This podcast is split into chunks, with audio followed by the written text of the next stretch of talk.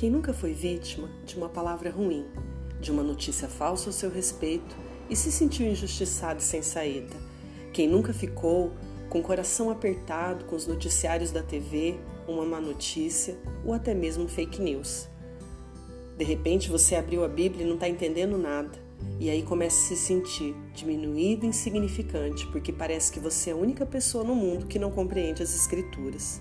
É por isso que eu estou aqui, para junto a você compartilhar a palavra de Deus, estudar juntos, aprender e divulgar as boas novas do reino de Deus. E claro, junto disso, orações.